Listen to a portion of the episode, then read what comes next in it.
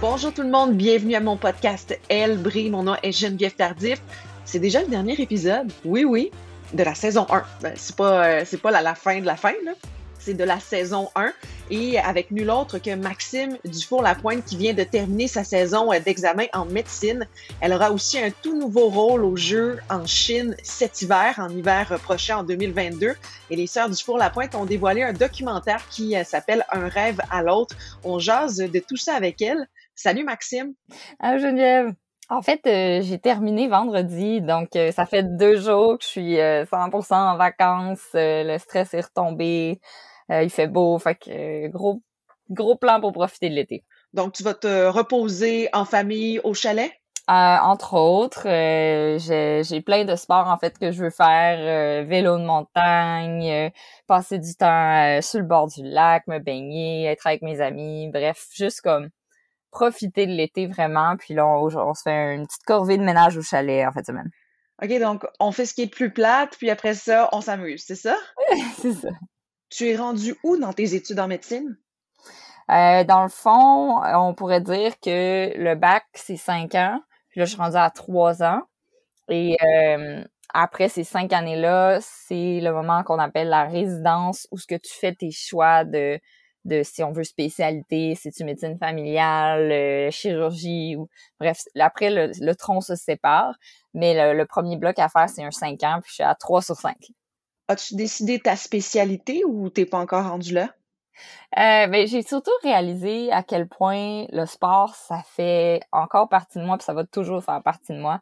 Euh, parce que toutes les disciplines médicales un peu qui sont vraiment plus euh, reliées à l'anatomie du corps humain, le fonctionnement mécanique, euh, donc tout ce qui va être médecine sportive, peut-être même l'orthopédie, c'est vraiment ce qui m'attire le plus présentement. Puis j'ai vraiment hâte à l'an prochain où je vais commencer l'externat, donc mes stages dans toutes les différentes sphères de la médecine, pour être un peu exposé à c'est quoi qui se passe dans le day-to-day life d'un médecin dans ces disciplines-là pour vraiment après pouvoir faire mon choix.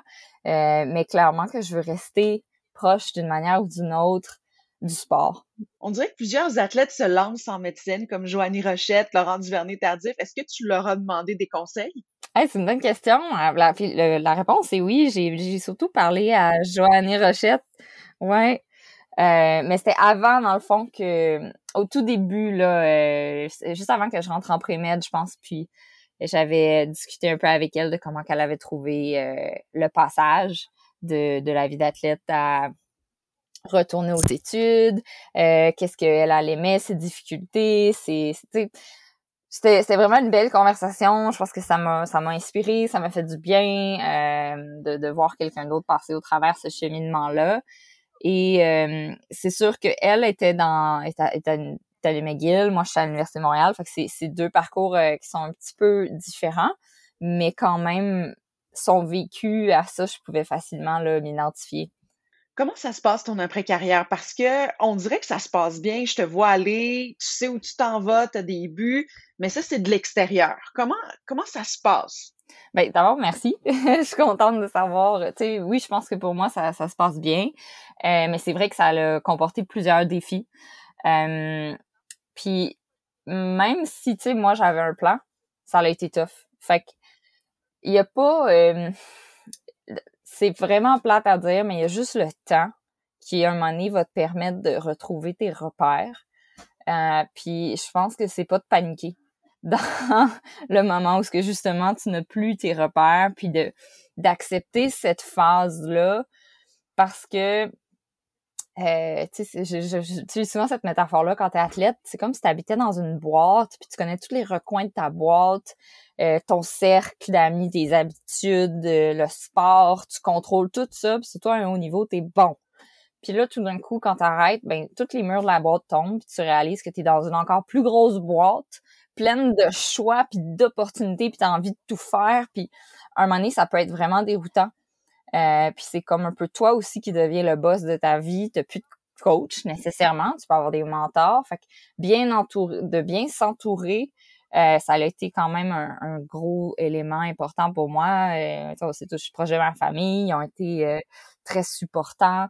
puis après, ben faut passer au travers de cette zone d'inconfort-là.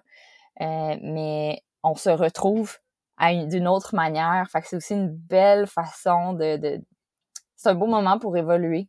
Puis faut faut pas trop paniquer avec tout, euh, tout ce que ça amène. Tu seras mentor aux Jeux olympiques en Chine. Félicitations. Comment tu as réagi quand tu as su euh, ton nouveau rôle? Ah, ben c'était une immense joie. Je, je pense que je le vois comme un énorme privilège aussi. Euh, être mentor, je, je j'ai vécu un peu l'expérience moi en tant qu'athlète parce que ce programme-là existait à Sochi. Euh, c'était Jean-Luc Brassard même qui était un des mentors à Sochi. Et puis on, je me souviens avec mes sœurs, on s'est assis avec lui à quelques reprises. Puis c'était c'était des discussions informelles euh, autant que dans d'autres moments. Il nous a aidé un peu plus à gérer la vague des médias qui qui venaient à nous. Euh, fait c'est j'ai toujours trouvé ça beau le mentorat. Puis personnellement, moi, dans ma vie d'athlète, ça m'a beaucoup apporté. Je m'en suis énormément servi parce que souvent, tu sais, pour moi, les Jeux olympiques de, de Sochi, c'était une première. Je savais pas à quoi m'attendre. Fait que là, je me suis dit, ben, je vais demander à différents athlètes comment ils ont vécu leur expérience olympique afin d'un peu comme me dire, ben, c'est quoi, ça quoi mes défis, puis à quoi je peux m'attendre. Puis ça m'a, ça m'a vraiment aidé à arriver là un peu plus sereine euh, à voir un peu plus les pièges des fois des jeux dans, dans cette euphorie là ça te sort aussi de tes de tes habitudes d'athlète qui fait que ouais exactement. Euh, fait bref pour moi maintenant que j'ai j'ai pris ma retraite euh, quand je te disais le sport j'adore autant ça. Puis euh, je trouve que ça m'a ça l'a fait la personne que je suis aujourd'hui parce que j'ai eu une belle expérience et j'ai envie de de redonner un peu, de repartager ça à d'autres, à aux nouvelles générations qui, euh, qui sont là présentement. Est-ce qu'il y a des athlètes qui t'ont inspiré pendant ta carrière et qui t'ont donné des conseils? Euh, ben, pas, tu sais, comme une relation de mentorat proprement dit, mais j'aimais beaucoup aller chercher différentes euh, histoires. je me souviens, j'avais parlé à Steve O'Meshall de son expérience olympique. C'est un, un sauteur. Euh, qui était mon coach de soi à ce moment-là, euh, Marc-André Moreau, qui était un bosseur, mon coach euh, au moment de Sochi. Marnie McBean aussi l'envoyait là, dans, vers Sochi plusieurs lettres mensuelles qui, qui racontaient un peu, je sais pas, plein d'histoires dans lesquelles je me, je me voyais. fait que j'aimais prendre un peu l'expérience des, des personnes autour de moi pour combler la mienne, si on veut. Comment as-tu fait pour avoir ce rôle-là? Est-ce qu'on te l'a offert ou tu as dû t'inscrire? Mmh, ben, je savais que ce programme-là existait. Euh, puis on reçoit un peu les, des newsletters encore, comme ancienne athlète, de, ce qui se passe avec le comité olympique. Puis euh, c'était une application, en fait. C'était ouvert un peu à tous euh, qui étaient anciennes athlètes. donc j'ai envoyé mon CV, une lettre de motivation, puis on, on m'a rappelé pour faire l'entrevue. et donc de parler un peu avec l'équipe. Euh, question de voir, tu sais, on veut une cohérence dans l'équipe, on veut que ça fit, qu'il y ait une belle, une belle atmosphère, que, que la vision du rôle du mentor soit bien, tu bien compris, euh, parce que c'est un rôle qui a une, tout et rien comme définition, c'est un peu ce qu'on va en faire. Euh, et c'est ça, j'ai eu, j'ai eu la chance d'être sélectionnée pour faire partie de la délégation de, de Beijing. Est-ce que tu vas avoir des formations? En gros, euh, on va avoir une, euh, un trois jours de conférence plus à l'automne, euh, justement pour comme faire une belle cohésion au sein de toute l'équipe de, de, staff. Au-delà de ça, il y a des, des meetings un peu ponctuels par rapport à des fois c'est quoi les une préparation par rapport aux médias. Peut-être qu'il va en avoir d'autres. Honnêtement, ça je pense que présentement, le focus de l'équipe canadienne est tellement sur les Jeux de Tokyo qu'ils font un travail assez extraordinaire à, à, tout faire deux jeux en dedans de, la même année, finalement. Là. Donc, les sœurs du Four-la-Pointe seront réunies au jeu, mais pas dans les mêmes rôles. c'est vrai, je pense que l'idée de, de se retrouver encore une fois les trois ensemble euh, dans un aux Jeux olympiques, même si c'était des rôles totalement différents, euh, ça a quelque chose de, de, précieux pour nous. Puis euh, oui, certainement que mes sœurs, ça, ça les motive. Je pense qu'elles étaient vraiment contentes aussi pour moi. Euh, de savoir que j'ai obtenu ce, ce rôle-là. Euh, puis oui, je pense que c'est une motivation de plus pour elles. Parlons du docu-réalité Un rêve à l'autre. On va voir quoi dans ce documentaire-là? En fait, on ouvre un peu la, le voile sur nos vies. Euh, Ouais, c'est vraiment un beau projet euh, qu'on a tourné sur euh, une période totale d'un an. Puis on voulait en fait montrer, oui, l'envers du décor euh, de, de, la vie d'athlète amateur. Euh, c'est quoi qui se passe? Je pense que des fois, on, le public le, le sait pas. Dans le day-to-day, ça ressemble à quoi? On s'entraîne pas juste un an avant les jeux. Là, c'est, c'est un job à temps plein. on voulait montrer aussi notre vie, en, notre, notre l'essence de notre lien entre sœurs. Je pense que ça aussi, c'était euh, un grand mystère, de pourquoi, voyons, qu'on se chicane pas, puis il y a pas de compétition entre vous. Euh, puis c'était euh, une... Présentement, c'est, des moments très pivots dans nos vies. Tu sais, moi, j'ai pris ma retraite. Euh, je m'entends dans un nouveau domaine. Mes sœurs y pensent aussi. Elles se disent bon, ça va être quoi moi mon futur? Euh, On a ces séries qui a assez de début puis qui est en train de fleurir. Euh, les défis qu'on a eu avec la COVID, c'était pas prévu, mais ça a rajouté à, l'histoire. Donc il y a il y avait plein de belles choses à compter et on était rendu aussi à un point où on était à l'aise de le faire parce qu'on a tout le temps gardé une vie assez privée. Euh, on parlait surtout de ce qu'on faisait dans le sport. Puis euh, on trouvait qu'on était euh, on était prête à ça, à se dévoiler un peu plus. Ça sort quand? Cet automne, c'est ça? À l'automne prochain. On dirait vraiment que vous êtes parfaite. Euh, moi, j'ai hâte de voir si vous avez des défauts dans ce documentaire-là. Euh, vous avez un goût aussi pour la mode. Euh, vous aimez, vous êtes toujours belle, en fait, là, quand je vous vois sur les réseaux sociaux. Alors, vous sortez une nouvelle collection de vêtements, c'est ça? Exactement. dans le fond, on a skippé une année à cause de la COVID. Exactement. Puis là, on revient en force. on a une vraiment une belle collection prévue qui va justement sortir automne, là, incessamment. Euh, on a vraiment encore là participé à tout le projet de création. La, mode, c'est on, aime tout ça les trois d'une différente manière. Chloé, c'est vraiment notre fashionista, là, on s'en cache pas. Euh, mais tu sais, notre trip quand on voyageait, c'était d'aller magasiner puis de s'inspirer de, de la mode puis de l'art qui se faisait dans les autres pays. On, adorait ça. Euh, puis ça reste encore aujourd'hui quelque chose qui nous unit énormément. Et on trouvait que c'était un beau véhicule pour continuer de faire des projets ensemble au-delà du sport. Euh, donc, c'est pour ça que ces séries comme aussi important pour nous. Et euh, dans le fond, pour ceux qui ne savent pas, c'est des combines de ski parce qu'on trouvait pas notre compte. On trouvait que le fit était pas tout le temps bon ou c'était pas c'était pas beau ou tu sais, fait qu'on s'est dit ben autant amener quelque chose à la table qui, qui va être de, de, qualité, qui va qui va bien respirer avec la laine de mérino, qui va être qui va être beau en ski, après ski. Euh, fait qu'on a pu euh, vraiment aller euh, jouer dans notre créativité puis dans, dans notre passion pour la mode avec ce projet-là. Tu dis que Chloé, c'est la fashionista. Toi, c'est quoi? Ben, c'est parce que moi, je suis beaucoup plus classique dans mes choix. Tu sais, j'aime, j'aime des vêtements que je sais que je vais porter longtemps, mais qui, qui, ont des coupes plus plus classiques. c'est juste des styles très différents, alors que maintenant Justine va être super avant-gardiste, qu'est-ce qui est à la mode de cette année-là, tu sais. Elle va y aller pour moi, ça va me prendre deux, trois ans avant de me rendre là.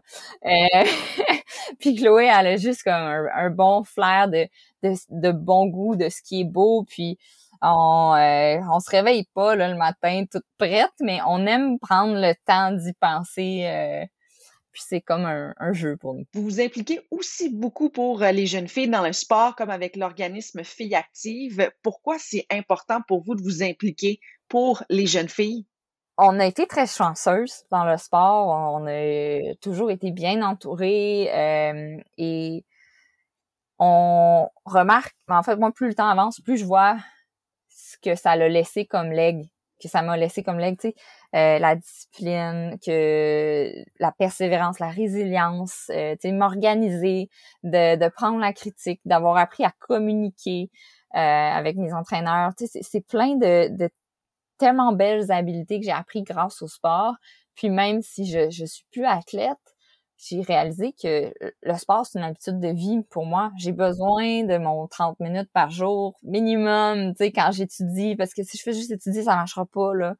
Euh, fait que ce qu'on trouvait beau de, de Filles Actives, c'est que justement, ça le but, c'est de mener le sport comme habitude de vie, puis dans, dans un premier temps, où ce que c'est mené par le plaisir. c'est pour la compétition, tu sais, c'est le, le fun d'en faire. Puis je pense que ça reste euh, au fond, tout ce qui me motive, moi et mes sœurs. On aime ce qu'on fait. On s'est lancé là-dedans. Ça nous amenait à des, des, niveaux qu'on n'aurait pas pensé. Puis euh, on trouvait que Fille Active, ça nous ressemblait à 100% euh, puis pour ce qui est de, de ben, du camp 3 SDL, c'est parce que évidemment, on adore le ski de boss, puis on veut redonner à toutes les jeunes filles dans les boss l'envie d'aller jusqu'au bout de leur passion. Là en ce moment, il y a vraiment une effervescence, un changement pour euh, le sport féminin. Pourquoi, selon toi, il y a plusieurs femmes qui sortent de l'ombre dans le milieu du sport présentement? Mon Dieu, c'est, je pense qu'il y a eu une évolution, tu sais, euh, où ce que on a de plus en plus de beaux exemples de femmes qui euh, rayonnent, qui vont au bout de leur passion, puis qui, qui ont une plateforme pour s'exprimer. Et euh, d'un exemple à l'autre, ben, j'imagine que ça fait une motivation. Je me souviens, Chloé a toujours dit que elle, elle a voulu aller aux Jeux olympiques en voyant Jennifer Isle. Alors que Chloé avait, avait 15 ans, là, on allait voir la Coupe du Monde à Tremblant, on était encore euh, en équipe régionale, peut-être peut-être du Québec, je me souviens plus, mais tu sais, on, regardait ça, puis c'est ça, Chloé a toujours dit, moi, c'était Jennifer Isle, mon exemple, puis c'est le fun d'avoir justement des, des modèles féminins. Puis je pense que ça, ça fait juste alimenter une roue qui tourne, tu sais. Merci tellement, Maxime. Il y a tellement de belles choses pour toi qui s'en viennent, pour toi et tes sœurs, le documentaire, la collection de vêtements, les jeux, tes études. Merci vraiment beaucoup. Oui, merci. Oui, il y a, plein il y a vraiment plein de belles choses à venir, puis euh, c'était vraiment un plaisir d'en discuter avec toi. Merci à Maxime Dufour-Lapointe. Puis si vous croyez là, que c'était le dernier épisode, ben, j'ai une surprise pour vous. C'est pas le dernier, non, non. Euh, j'ai un, beau cadeau pour vous la semaine prochaine. Restez là parce que ça va être bon. Ça va être bon. J'ai eu une idée d'une invitée que j'ai déjà euh, reçue sur euh, le podcast et on vous prépare quelque chose de bien fun la semaine prochaine, mardi prochain. Gros bisous tout le monde. Et là, c'est vrai, là. c'est le dernier épisode la semaine prochaine. Bye!